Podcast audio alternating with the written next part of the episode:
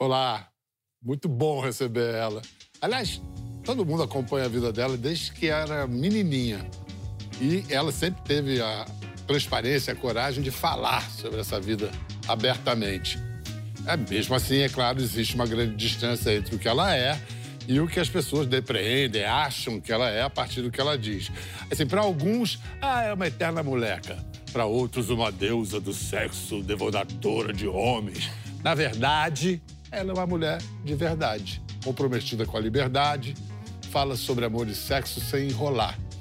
E é também, isso é talvez o fundamental de se afirmar, uma das melhores atrizes de sua geração. Trabalha é uma raladora feroz do audiovisual brasileiro. Nesse momento, por exemplo, ela está trabalhando, como é que é? 24 por 7? 24 horas por 7 dias da semana para gravar ao mesmo tempo a novela, Elas por Elas, a nova temporada da série Rensga Hits e ainda pode ser vista na série Codex 632, a primeira produção internacional dela que está disponível no Globoplay. Eu adoro encontrar com ela, conversar com ela, sempre linda, cheia de vida e luz.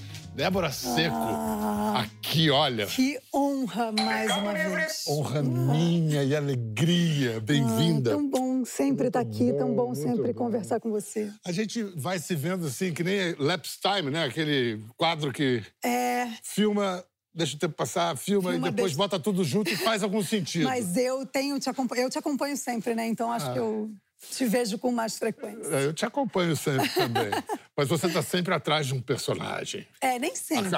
nem sempre? Nem sempre. Mas é. Aparece Débora nos não, personagens? Débora, não. É, para quem vê de longe, não. Mas para quem vê de perto, eu estou sempre sendo bem Débora. Entendi. Mas vem cá, quem não está vendo Débora deve ser Maria Flor. Maria Flor está com o quê? Oito anos? Maria Flor está com sete, vai fazer oito agora no início de dezembro. Hugo e Maria Flor não devem estar vendo Débora nunca, né? Outro dia trabalhando... o Hugo apareceu com um totem meu de papel na sala e fez uma foto. Que maravilha. Maravilha, né? Pelo menos ele está com senso de humor diante disso. e Maria, Maria Flor já expressou, já falou assim, mamãe, é o seguinte... Eu tive uma conversa com ela antes de começar essa, essa loucura que foi topar fazer... Você já sabia duas que personagens simultaneamente. É, antes da novela mesmo, eu já eu conversei e falei, olha, filha, agora a mamãe vai começar a fazer uma novela. E novela é uma coisa que tem uma dinâmica de trabalho bastante árdua e pesada. O que, que, é dinâmica, mamãe? Não, ela entende. Ela, olha, vou te falar, essa menina me surpreende tanto. E aí eu falei, ainda vou fazer junto a série do Rensga, então talvez a mamãe fique um pouco ausente, eu vou precisar muito da sua ajuda. E ela falou, não, fica tranquila que eu vou organizar a casa, cuido do papai. Você era uma criança assim? Eu acho que sim. Com esse senso de responsabilidade? É, sem dúvida, né? Comecei a trabalhar muito cedo e tinha a responsabilidade, ou eu achava que tinha, de cuidar da minha família. E uma coisa que pouca gente sabe da sua vida é que você perdeu uma irmã. Muito você tinha um ano e meio um ano e, e ela tinha cinco. Cinco. O que é um, um trauma para uma família que nunca. Irreparável, né? Irreparável. Sim. E aí a expectativa sobre você devia ser. Absurda. Até porque a Ana Luísa, minha irmã que faleceu, era igual a mim nas fotos, várias vezes fotos de bebê, a gente não sabe se sou eu ou se é ela. E acho que meu pai e minha mãe inconscientemente fizeram uma transferência, né? Eu dormia na cama que era da Ana, usei as roupas que eram da Ana. Então, acho que criei também, talvez por conta própria, essa responsabilidade de fazer os meus pais felizes, né? Cumprir as expectativas. De cumprir as expectativas. O que certamente você deve ter tido que levar para terapia e análise mais tarde. Sem dúvida, carreguei isso por muitos anos, tento me livrar disso arduamente ainda hoje. Né, uhum. Nessa necessidade de agradar, de corresponder ao que o outro espera de mim, de ser perfeita. Uhum. Mas acredito que nos últimos anos tenho lidado com isso com mais sabedoria. Mas talvez também olhando pelo aspecto, por uma luz mais positiva, isso te desenvolveu, ajudou a desenvolver uma disciplina, que é talvez a qualidade número um de qualquer atriz. Sim. Eu, eu acho que eu, é uma cobrança também. Eu tenho uma, eu me cobro muito, sou muito disciplinada. Não, não quero entregar menos do que eu sei que eu sou capaz de entregar, sabe? Agora, com as duas, duas produções, eu tenho feito esse exercício de ser imperfeita mesmo, de às vezes chegar sabendo um pouco menos, uhum. de não saber absolutamente tudo sobre tudo. Mas, por exemplo, às vezes você tem que fazer uma tomar uma decisão, elas por elas. Você está fazendo um remake, Cassiano Gabos Mendes, 82. O teu papel foi de Eva, Eva Vilma. Vilma. Maravilhosa Eva. Sim. E aí você tem que decidir, eu vou ver a Eva ou não vou ver para fazer a minha ah, eu vi a Eva, não dá para não ver a Eva, né? Ver a Eva é sempre a, a, a minha escolha. Mas mesmo sabendo que Lara era uma releitura diferente da Eva, eu acho que Tereza e a Lê optaram por fazer a Lara mais Mário Fofoca do que Márcia. Uhum. Então acho que a gente fez uma dupla, eu e Lázaro, assim, né? Então... Aliás, não só nessa novela. Não né? só nessa novela. Né? Vocês, né? essa dupla aí é formação de quadrilha. Escuta, Dedé e Lazinho. Dedé e Lazinho. É uma loucura. Ai, eu sou fã desse cara, tanto, não só como ator, eu acho que o Lázaro é um dos então, caras mais legais que é. eu conheço. É uma pessoa extraordinária. Vamos falar mais bem dele pelas costas? Vamos. Mas antes, vamos ver alguns momentos dessa parceria. Que que é isso, Éder? Você mandou me espionar? Tá, mandei sim. E daí? Se você não me engana... E esse aí quem é? É seu irmão também? Quantos irmãos você tem? Vamos fazer a chamada. Nenê, Agostinho, Bebel e Couve.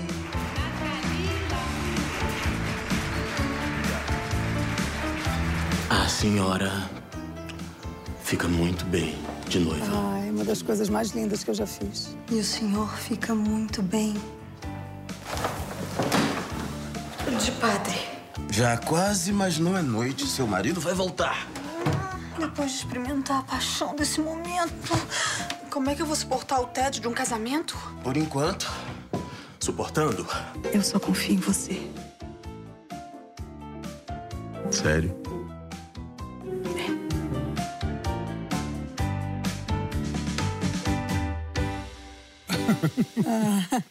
Isso é óbvio, é sacanagem que pintou na hora. É né? óbvio. A gente faz muita coisa na hora, né? Outro dia a gente tinha que falar de uma música, ele falou, vou cantar. Eu falei, vamos dançar, vamos inventar uma coreografia.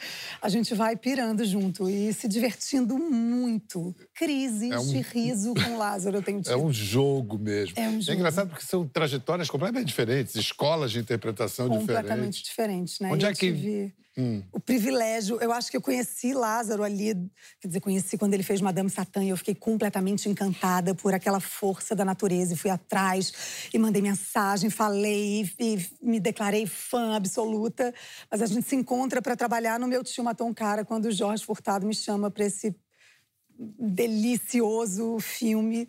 E aí a gente se reencontra em Decamerão de novo com o Jorge. Eu, eu dei muita sorte, né? Fizemos trabalho juntos também com o João Falcão, que fez um especial pro pro Fantástico. Acho que até foi antes do filme, já não me lembro mais se foi antes ou depois. Uhum. Mas era uma turma muito legal que gostava de mim, por sorte, privilégio meu. É, é, e acabei esbarrando nesses, mo é. nesses so, Sorte e privilégio também chamado talento, carisma, ah. etc. e tal. Mas a gente é, é, não tinha uma previsão de romance de Lara e, e Mário. Na primeira versão não tem esse romance. Mas eu acreditei nesse romance desde o primeiro dia, assim. Eu falei, eu quero que ela seja encantada por ele, não só como homem, eu acho que ela é encantada com a pureza dele. Talvez ela enxergue nele a, a mulher que ela foi a vida inteira, né, iludida por um marido, mas ela sempre olhou, eh, sempre foi crédula, assim. Eu acho que eles têm, eles se encontram nesse, nesse lugar. Mais uma vez, você é uma atriz autora, então. Você está determinando. Tento, eu proponho. Você. Eu jogo ali. Você simplesmente que... inventou uma nova trama e um novo rumo para a novela. E todo mundo, ok, Débora, show! Eu tento, eu tento. Porque eu, eu sempre eu, eu vejo a Lara e falo, acho que falta alguma coisa para essa personagem ser mais profunda e mais inteira. Talvez ela olhar para esse homem e ver que ele faz ela feliz. Não importa em que lugar, sabe? Uhum. Acho que o ser humano hoje, pelo menos eu entendo hoje o ser humano uma eterna busca por ser feliz, seja lá como for. E esse cara faz ela feliz. Aí você sai desse estúdio para fazer Rensgarritz. Marlene é uma outra coisa. Uma outra empresária, coisa. focada, afinal uma mulher de negócios. Não é meio masculina, é. bruta. Eu acho que também a Marlene era um personagem que estava muito construído da primeira temporada. Então você já eu fiz pega... leves ajustes para a segunda, de coisas uhum. que eu vi, achei que podia mexer. mas já veio meio pronta, assim, né? A Lara é uma personagem completamente nova e eu acho que eu ainda tô criando ela. E a Marlene você pegou daqui. A Marlene a gente vem pronto, Vamos lá. né? Mas nessa temporada você canta pela. Eu Não sei se é a primeira vez, mas na, sua carreira são raríssimos os momentos. É, cantei algumas vezes, cantei acho que na última novela que eu fiz, Salve-se Quem Puder, porque eu era uma atriz musical. Sim, sim. Cantei já até no Criança Esperança, que fizeram isso comigo, não é? Mas vem cá, e o que, que você canta agora no Range Eu canto uma música inédita chamada Identidade, da dupla As Goianiras, que no final da primeira temporada a gente dá um leve spoilerzinho que Helena e Marlene eram uma dupla, Sei. Que acabou, não se sabe. E você pelo- faz a primeira ou a Eu segunda faço voz? a segunda voz, o que é uma loucura. Eu só, quando fui entender o que é a segunda voz, eu Meu percebi que é, Deus. primeiro, imprescindível para que funcione Sim. e difícil para chuchu. Dificílimo. Antes eu tivesse feito a primeira. Aham. Mas é, é difícil porque eu canto em alguns tons, horas grave, horas agudo. E tenho que cantar na métrica da Fabiana, né? Que é a parte mais difícil. Tem que seguir a voz dela, assim. Você adorou. Foi uma loucura. Me empenhei, fiquei focada nisso. E nebulizava, e fazia laser e não sei o quê. Porque a minha voz já é roquinha. Então hidratei como nunca e cantei. Mas uma vez só. E depois a gente usa esse áudio aí pra sempre, né? Nossa, vai ser. Você entra com playback, playback. Playback, por favor. Vem cá, e essa produção internacional que Débora fez em Portugal, Codex ou Codex? Codex? Codex. Codex 632, porque em Portugal não existe esse negócio de meia. Meia é o que você põe no pé para português, não é? Seis. 632. O que é Codex 632? O que é isso, esse código? É um. A série é toda. Eu não posso dar spoiler, né? Mas Não, é todo um spoiler. suspense. A série é tipo um thriller, assim, de. E, E só no final você revela o que é o Codex não, 632? É, é, mais ou menos. É no meio que revela, ali no Sei. terceiro, quarto. Aham. Mas é, é uma pesquisa de que os direitos que a Espanha ganha talvez não sejam da Espanha, sejam de Portugal, uma coisa histórica. E aí pessoas vão morrendo e outras vão sendo ameaçadas. Mas é época, não, é Não, é contemporâneo. contemporâneo. Hum, Ó, interessante. Interessante.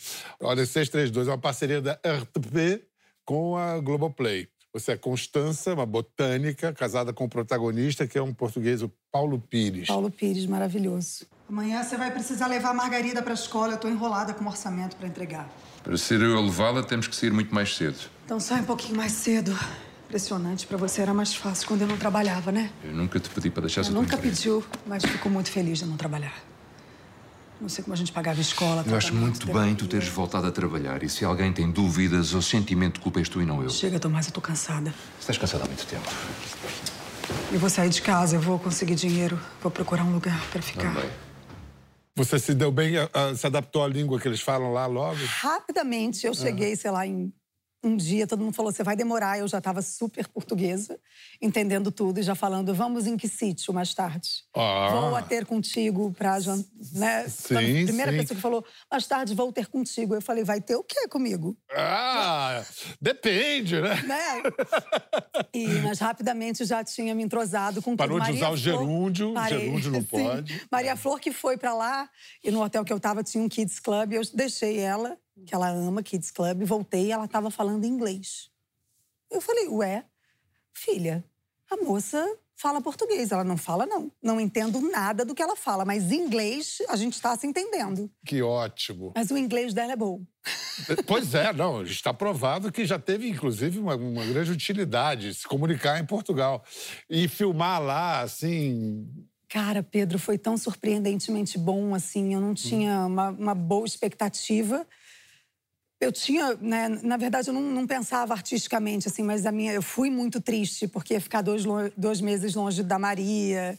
E sempre saio chorando e sofrendo muito. E achei que fosse ser muito difícil. E eu fui muito acolhida. E eles são muito talentosos, profissionais e cuidadosos, respeitosos. E eu adoro a série, acho, tô torcendo por uma segunda temporada lá. Foi, eu fui muito feliz. Só Lisboa Voltei mesmo? aos prantos de Portugal. acho que eu vou ficar Você foi aqui, chorando e voltou aqui. Como é que eu vou viver sem esses meus novos amigos?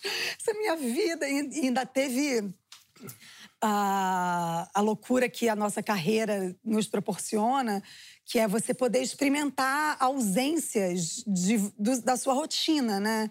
Então, eu tenho uma vida super regrada com a Maria, onde eu sou mãe de uma menina de sete anos. Acordo seis da manhã, Isso. bota roupa do colégio, café da manhã, levo pra escola, busco da escola, tem balé, tem natação, trabalho, enfim, é uma loucura caber tudo. E eu fui para Portugal, a maioria das minhas cenas eram noturnas, lá estava escurecendo tipo 10 da noite. Ixi. Eu passava o dia sozinha, num quarto, sem meu marido, sem minha filha, num silêncio. Ouvia a música que eu queria, dançava, escolhia o que eu queria comer, se eu ia cozinhar ou se eu ia comer fora. Que férias maravilhosas. Foi uma loucura, eu não queria voltar nunca. A sua rotina alfacinha. Meu Deus, e a praia? E nossa, Que fui delícia. muito feliz. Então vamos fazer campanha para a segunda temporada para a Débora ficar fa- feliz. né? Enquanto isso, vão assistir a primeira no Globoplay, tá lá. Codex, qual é o número? 63? 632. Vem cá, 632. Você tá com 43? 43. Beirando os 44. Beirando né? os 44? É, faço agora em novembro. Portanto, você está a fazer 44 e continuam a chamá-la de espivitada. Não é uma loucura? Não Logo vai- eu que sou tão, tão preguiçosa, Aham. tão... É porque eu trabalho muito também, então acho que eu, eu- eu gasto minha energia onde eu posso, assim. Não sou espivitada, Não? não. Será que foi já e deixou de ser? Acho que as minhas personagens são, né? Outro dia eu estava fazendo uma cena com Teve Lazinho. algumas que colou, né? Muito, fizeram muito sucesso. As espevitadas marcam muito, então parece que eu só fiz isso. Eu fiz tanta coisa diferente na vida, mas essas marcaram muito. Eu fiz uma cena outro dia com o Lazinho que eu tinha que. Era um clipe pegando processo e cai processo, e aí eu levanto e deito no sofá e jogo o processo pra cima. Aí quando ele entra, eu já tava exausta. E ele deu o texto e eu não consegui falar. Eu tava. Falei, não tenho mais idade pra fazer mulher espivitada. Não, tenho, não dá mais, não dá mais pra mim. Você acha que é por isso que as pessoas têm uma visão sua muito diferente do que você é? Ou isso é, um, é uma contingência da pessoa pública? Imaginarem que você é uma coisa. Porque eu acho que. Eu acho que é uma mistura de muitas coisas. Eu acho que eu fiz mulheres é, muito, muito elétricas e talvez as pessoas tenham esse ritmo meu e o meu ritmo não é esse. Durante muito tempo, depois eu me dei conta, em análise também, que eu implantava esse ritmo em entrevistas, porque eu achava que isso era um ritmo. que Baixava ia- o personagem, é, que- agora eu tenho que dar entrevista. que me trazia um frescor ou que fazia com que eu fosse mais simpática e talvez eu não Aquela vontade de agradar é, total, de, de, caber nas caixas que queriam me colocar. Acho também que tem a coisa é, das entrevistas que eu dou. Eu sou uma mulher muito livre e penso de forma muito livre e não sou uma pessoa com medo de ser livre. Então, Você tem uma coisa que eu, como perguntador, devo lhe dizer que não, que é, não é comum. não é, né? Você responde às perguntas que a gente faz. É, eu não, eu também descobri isso em análise, assim, que fugir das respostas e dos meus erros e da onde eu preciso mexer faz com que eu volte a repetir os mesmos erros. Se eu fugir disso, se eu não falar sobre isso, eu vou cair ali de novo. Então, eu não tenho medo mesmo de falar sobre onde eu errei, sobre as minhas falhas, sobre onde eu penso diferente, sobre onde me dói, sabe? Acho que investigar, falar sobre é saudável, me faz ser melhor. Talvez eu não devesse falar isso publicamente, diz a minha mãe. Mas eu acho que eu. Que eu, eu não- não vejo problema em não em falar, nem em não falar. E, e essa coisa de símbolo sexual, furacão sexual, isso também é do- dos personagens ou da sua palavra fácil e franca? Ah, então. Eu acho, eu, eu acho que primeiro veio dos personagens. Eu acho que eu virei símbolo sexual, eu nem sabia transar. Eu não sabia nem o que, que era ser sensual ou sexual. Eu tinha ali meus 18 anos e vinha de uma adolescência de menina feia, é, onde ninguém. É verdade, ninguém me queria. Eu tive, sei lá, dois grandes amores na vida. É, Não correspondidos? eles namoraram minha irmã, pensa, foi muito frustrante. E eu era, eu tenho uma irmã realmente muito bonita e todo mundo na, na adolescência, então a Bárbara é linda, a Débora bonitinha. Tão engraçadinha. Então eu vinha desse, desse, desse, meio trauma, assim, não era uma mulher segura e virei um símbolo sexual. E falei, uau, o que, que é isso? Como vou usar isso a meu favor, né? Então acho que primeiro vieram os personagens que foram realmente mulheres muito fortes, sexuais, sensuais e que, e que lidavam com isso de forma muito hábil e eu fui aprendendo a correr atrás disso. E Mas me a tornei... sua educação sexual foi, foi pela ficção? Foi pela ficção e depois eu fui correr atrás para entender o que era aquilo. Onde eu me colocava, o que eu sentia sendo vista dessa forma. Uhum. Onde isso me doía e onde isso me fazia bem. E acho que talvez tenha construído a minha liberdade aí. Porque falei muito sobre isso, né? Isso era uma questão que precisava ser resolvida para mim. Porque muitas pessoas me, olha, me, olhavam com um olhar que eu nem sabia o que significava, eu era muito jovem ainda. A Xuxa conta isso, que ela é. era virgem e era símbolo sexual. Eu não sabia como é que Eu não era virgem, não, mas eu não sabia Sim. ainda. Não sabia, não tinha tido um orgasmo com penetração, sabe? E aí eu falei, vamos falar sobre isso, assim, não quero ser isso de mentira. Se for uhum. para ser isso, vamos ser isso de verdade. É, e aí entra a tua coragem, né? De, de vou viver isso de buscar, e... de, de entender onde isso me fazia bem e o que disso me fazia mal, o que eu, né, sei lá, que eu tinha que remexer aqui em mim para pra... Não é um pouco preservar uma certa inquietação da adolescência no início da vida adulta? Você ficou tão associada à ideia de adolescência por causa da série? Sim. Não sei. É, pensando alto aqui, é. por, mesmo porque daqui a pouco você vai olhar para cá, quando olhar para cá, Maria Flor vai ser adolescente. Você sabe que ela acha que ela é já, né? Já? Ela tem sete anos e às vezes eu falo, filha, você é uma criança. Ela falou, não, eu sou uma pré pré-adolescente. Meu Deus, eu, falei, eu sei como é. é. que é. Você é uma criança, você tem sete anos, você é o neném da mamãe. Ela fala, eu sou neném só pra mamãe. É. Mas eu já sou grande, eu já sei o que eu quero. E ela já é muito independente, ela já decide. Não, mas seja criança, Maria Flor. É, não, aproveita, não tem pressa. Mas ao mesmo tempo que ela tem essa, esse lado é, muito independente, muito certa do que vai fazer ela feliz, ela tem uma meninice também, né? Brinca muito uhum. e tal. Mas ela tem uma, uma maturidade emocional que me, que me chama atenção, assim. Hugo é um bom pai? Ele é o melhor pai que eu conheci na vida, é. sem a menor dúvida. Quando você viaja, ou mesmo quando você não viaja, ele tem uma presença. O Hugo, eu e o Hugo, a gente sofre de maus. Eh, de, de, de, de sei lá, de traumas diferentes. Eu sou filha de uma mãe muito presente, que abriu mão de tudo para ser mãe. E ele é filho ele de um é filho pai de uma mãe que trabalhava muito. Então, ele é só presença. E eu falo, eu não posso abandonar as minhas coisas, porque eu não quero cobrar isso da minha filha ali na frente. Mas tá então, rolando um equilíbrio. Tá rolando um equilíbrio. Tá tudo assim, bem. Mas somos filhos de trauma. De Já é o seu diferentes. casamento mais longevo, né? Eu acho que sim. Mais duradouro, né? Vocês estão casados Vamos há... Vamos fazer oito anos de casados, nove é. anos juntos. É. Vem cá, eu quero saber quando é que você vai mostrar para Maria Flor isso aqui. Você era minha última pico-ruxa, filha. E agora você virou mulher. Por que, que você faz isso com seu pai? Pai, pelo amor de Deus, não piora as coisas. Não tô piorando, filha. Eu tô sendo realista. Ela agora é uma mulher de verdade, vai estar tá cheia de urubu em si, meu Deus. Para com isso, pai. Tá, paro. Tô parando. Isso é duro, poxa. É duro. Sabe, eu gostava tanto de cuidar de vocês. Agora, tem que pensar na, na ideia de amanhã vocês casa, vão embora e eu fico aqui sozinho. Pai, eu te prometo que quando eu casar, eu vou te levar pra morar comigo com meu marido, tá? Eu te dou minha palavra de honra. De cortar o coração. Ai, meu Deus. Ela já viu esse. É? Já. Já mostrou? Esse é o episódio então, por isso que ela moderna. tá fazendo fantasia de que é adolescente. Viu? Uma coisa... Não, ela já viu da agenda.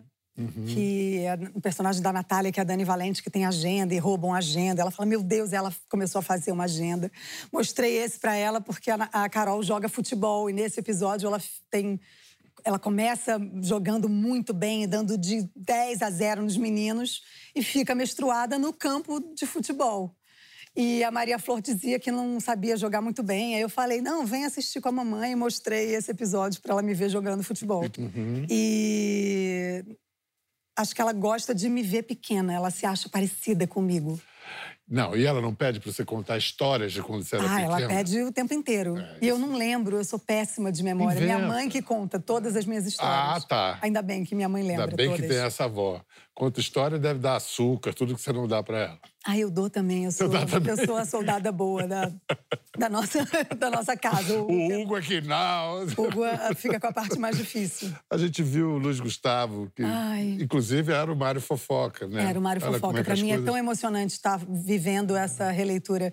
Ele contava tantas histórias do Beto Rockefeller, do Mário Fofoca. E ele foi como um pai para mim, assim. Confissões foi muito importante na minha vida, muito marcante. Tanto o Tatá quanto o Daniel Filho. Foram pessoas que marcaram a minha trajetória. Eu ouso dizer que tudo que eu sei profissionalmente, tecnicamente, eu aprendi com o Daniel ali, com o Tatá. Eles me ensinaram tudo, tudo que eu levo e que eu trago comigo até hoje. Confissões de Adolescente, Daniel Filho, nosso grande mestre, dirigiu e isso ficou. O Daniel foi seu grande mestre. Que outros você falou do Daniel, falou do Tatá? Eu tive vários, mas o Daniel acho que foi o mestre maior, assim. Daniel É. Ele dançou minha alguma valsa coisa em de você? 15 anos comigo. Eu tinha ele como um pai mesmo, como um, um grande tutor. E ele me ensinou tudo, desde chegar no horário, até não me meter no trabalho das pessoas, saber que eu tô ali no set, que cada um né, vai trazer o figurino que eu tenho que vestir, vai maquiar conforme a personagem é, exige, que a minha opinião ela é importante, mas que ela não é soberana. É, uma das coisas mais importantes que eu trago até hoje, falo para todas as pessoas que estão em cena comigo com essa obsessão de querer chorar, querer a lágrima. Eu falo, minha primeira cena chorando foi com o Daniel Filho e ele falou: Eu não quero a sua lágrima, eu quero a minha lágrima. Se eu estiver do outro lado da televisão e se você me fizer chorar, você é uma grande atriz. A sua lágrima é muito fácil. E aí? E aí eu fui fazer com toda a minha verdade para fazer ele chorar e me acabei de chorar. E foi e mudou tudo para mim. Eu nunca mais entrei numa cena querendo a minha lágrima. E ele acabou, você acabou de E chorar, ele se acabou de chorar com toda com tudo que Você- aquilo significava, eu Você acho. tem alguma técnica para chorar? Você pensa em alguma coisa? O que, que você faz? Em geral, eu gosto de me emocionar com a história Com da a personagem, história. sim. Aham. Mas fazendo novela, a gente cria muita técnica. Já usou já usei cristal japonês, já botei. Eu sei fazer lágrima de colírio. Eu boto colírio e guardo a lágrima, e na hora que eu quero a lágrima, eu inclino o rosto e ela cai, assim. Então já aprendi tudo, treinei de todas as maneiras, porque sete, seis dias por semana, tendo que ter a lágrima na hora certa, não tem talento que seja capaz. A gente Essa eu não da técnica. conhecia, essa É. técnica de guardar a gota de lágrima. colírio no olho. a Tanto que eu boto o colírio, ele não cai. Eu tenho que botar duas lágrimas, ele vai ficar cheio de lágrima. Aí se eu der uma inclinadinha, a lágrima cai. Você vai treinando. Fiquei em casa, não tinha nada para fazer, ficava. Você. Todo mundo deve dizer isso. Você é muito linda, você está muito Ai, linda. hum. Você tem rituais de vaidade? Você se. Eu sou pouquíssimo vaidosa. É, as pessoas não acreditam muito também quando eu falo isso. Assim, eu não faço ginástica, não faço dieta. Eu realmente tenho uma genética a, a privilegiada. privilegiada. Deve ter tanta mulher se rasgando de inveja, xingando Eu você. sou chamada agora. de Naldo o tempo inteiro. São as duas coisas que mais me fazem ser chamada de Naldo na internet. Quando eu falo histórias da Maria Flor, porque ela é realmente muito madura e ninguém acredita nas histórias. E. que eu E a como- outra que você não malha, que eu não, não faz malho, que dieta. eu não faço dieta e que eu não bebo água. Não? Não, Cremes. aqui. Não passo. Hum, Dorme para chuchu. Durmo pra chuchu. É. Ultimamente tenho dormido pouco, infelizmente. Uhum. Mas o que eu faço é passar protetor solar, porque eu amo seu texto. Isso, foi graças a mim que não ganhei um tostão da indústria farmacêutica por causa disso. Mas protetor solar e lavar o rosto, tirar a maquiagem, que nem isso eu fazia, mas uns quatro anos pra cá passei a fazer. E aí eu faço aqueles negócios de botar bioestimulador de colágeno pra ver se melhora a pele. É, E a sua virada dos 40 foi em plena pandemia. Né? foi um pouquinho antes. pouquinho antes. Pouquinho antes. Débora Seco tem três décadas de carreira na TV, no teatro, no cinema, mas talvez a cena mais viralizada de sua atuação tenha sido contracenando com este que vos fala. A gente vai mostrar essa cena logo depois do intervalo. Bem-vindos de volta à nossa conversa com a minha adorável e adorada Débora Seco, que está no ar na Globo com a novela Elas por Elas, contracenando com aquele horroroso do Lázaro Ramos, e no Globoplay com a série Codex 632.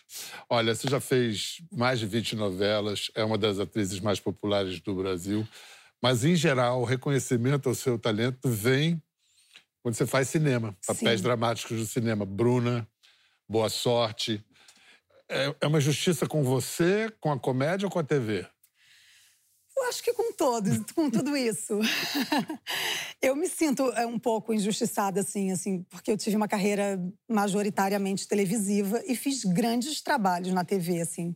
Trabalhos dos quais eu me orgulho muito, desde laços, desde confissões de adolescentes, laços de família, celebridade, que era uma comédia, América, enfim, fiz grandes trabalhos aqui, o Decamerão com Jorge Furtado e com E o Lázaro. reconhecimento para televisão pessoal É, as negaceia. pessoas têm sempre uma coisa de que se ela é bonita, se ela é muito popular, talvez ela não seja boa atriz, ela tá ali porque ela é bonita. Então eu acho que sempre teve uma dificuldade de entender a atriz que eu sou. Mas aí quando Tanto você vai eu fazer vou- cinema e se rasgar no cinema. cinema, aí é boa eu atriz. fui fazer cinema porque eu me achava injustiçadíssima. Eu achava que não tinha outra solução. É, fui fazer o Bruno e ainda tinha o estigma da beleza. E quando eu fui fazer, o- eu, eu buscava muito um personagem que eu tivesse que me desconstruir esteticamente, assim. Que eu tivesse que engordar ou emagrecer. E aí, eu fui fazer o Boa Sorte, perco 15 quilos, depilo cabeça, sobrancelha. E falo, sei lá, sei lá, agora eu acho que vão me olhar de uma outra forma. É, eu não quero ser uma mulher bonita, talvez eu nem me ache tão bonita. É, eu... Hoje eu já quero ser uma mulher bonita, já voltei atrás. Então vamos lá. Em 2016, eu tinha um programa no GNT, o programa com Bial. Aí teve um trecho de uma frase da Débora, um trecho da entrevista, que até hoje. É o que eu mais escuto na rua, É, Pedro. até você acredita? mesmo, né? As viraliza. pessoas me encontram e falam: você mudou a minha vida, porque a gente não é. A gente E é, e eu acho um barato, porque é uma verdade mesmo. Vamos lembrar. Hoje eu, eu olho para qualquer ser humano e falo, eu realmente não, não posso julgar, porque eu não vivi o que ela viveu. É, quando eu era criança, não foi dessa forma que eu aprendi a sorrir, não foi dessa forma que eu aprendi a chorar, não foi dessa forma que eu vi pai, mãe. Então é muito difícil julgar alguém, assim. E uma menina me falou uma frase que é a frase que eu levo para minha vida. Débora, a gente não é o que a gente quer ser, a gente é o que a gente consegue ser. E a gente quer ser muito. Eu queria ser tão melhor do que eu sou, mas eu sou o que eu consigo ser. De fato, é isso. Não, e o que a gente consegue ser é o melhor que a gente conseguiu. É o melhor É, que a gente a gente pode tá ser. é, possível, né? é. Mas, de fato, ninguém é como quer ser. Nossa, fiquei emocionado aqui só de você contar isso. E, é- e- e me Todo mundo emociona. faz piada disso. E, para mim, é uma frase que realmente mudou a minha vida. Piada disso? As pessoas re- reproduzem. Muita gente acho Sim. que fala que é, mu- que é Ah, muito que bom, profundo. né? Espero que estejam mas se muita divertindo. gente ri também. Mas eu, eu para mim, essa foi uma frase Eu acho, eu, acho, eu acho brilhante, acho verdadeiro. Acho ótimo que o pessoal se divirta, mas de repente o pessoal ri de, ri de nervoso também, né? É claro. É, porque. Quando você se dá conta, né? É, porque isso mexe profundamente com a gente. A gente. É muito difícil encontrar uma pessoa que realiza todo o seu potencial, Sim. né? Que ela é tudo que ela poderia Não, ser. ninguém, eu acho. Ninguém. Ninguém. A nossa Fernanda Montenegro. Eu acho que ela que ela Ela chegou mais devia- perto. Ela chegou perto, mas É. ela devia querer ser mais em algum É. lugar, talvez. Mas não é essa brincadeira? A É gente isso. tem tanta coisa. E tem os tetos emocionais, É nossas neuroses, as coisas que vão. não deixam a gente ser tudo que a gente pode ser. Agora, eu olhando ali pra gente, eu, eu olhei pra mim. Eu hoje estou mais perto do que eu gostaria eu de ser do que nesse, nesse ano. Muito mais. E acho que visivelmente mais. De lá para cá, eu, eu me coloco mais como a mulher que eu sou. Eu expresso mais o que eu penso e verbalizo mais que eu não sou perfeita e que tá tudo bem, que hoje eu me me olho com muito mais empatia por mim, me abraço muito mais, abraço minhas falhas, sabe? Se perdoa, né? me perdoo e me entendo. Entendo minhas faltas e meus erros e tá tudo bem. Querendo ser melhor sempre, buscando ser quem Está Eu conseguindo quero ser um pouco mais o que você mais pode perto ser. do que eu gostaria, É, cada é. vez mais. para mim, esse processo passou também por uma coisa de perdão. Perdão a, a mim, aos outros. É isso. Sim, é. Débora, Hum. eu espero não passar mais não sei quantos anos para você voltar favor, aqui. né? Volte mais, né? É sempre tão bom estar aqui com você. Muito sempre. bom. Uma delícia estar com você. Você pode ver Débora na novela, Elas por Elas, pode ver Codex 63, eu não vou aprender esse- 632. 632. e logo, logo vem a segunda temporada de Res, Resga Hits. Beijo, gente. Obrigado. Até a próxima. Beijo. Quer ver mais? Entre no Globoplay.